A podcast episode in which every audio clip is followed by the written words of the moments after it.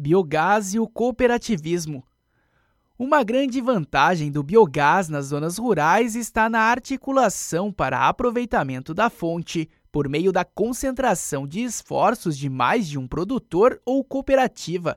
Isso aumenta a produtividade e reduz os custos de implantação e manutenção do sistema, como é o caso do condomínio de agroenergia para a agricultura familiar a Juricaba, em Marechal Cândido Rondon, no Paraná. O local é a primeira comunidade do Brasil composta por pequenas propriedades rurais que, em conjunto, produzem energia térmica e biofertilizantes por meio do biogás.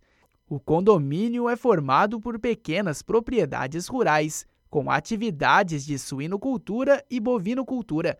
Desde agosto de 2014, o condomínio, que opera de forma cooperada, já gerou energia elétrica e atualmente tem como foco a geração de energia térmica. Uma das produtoras que compõem parte deste arranjo é Elizabeth Vargas, que tem como principal atividade a bovinocultura de leite e comenta os principais resultados já alcançados com a iniciativa.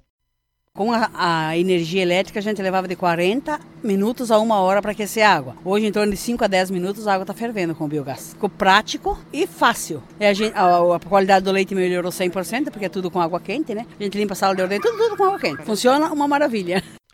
O biogás não é apenas uma fonte de energia, mas um mobilizador de desenvolvimento regional, pois pode ser produzido com substratos provenientes de diversas atividades produtivas e locais, como a agropecuária, indústria, aterros sanitários e estações de tratamento de efluentes.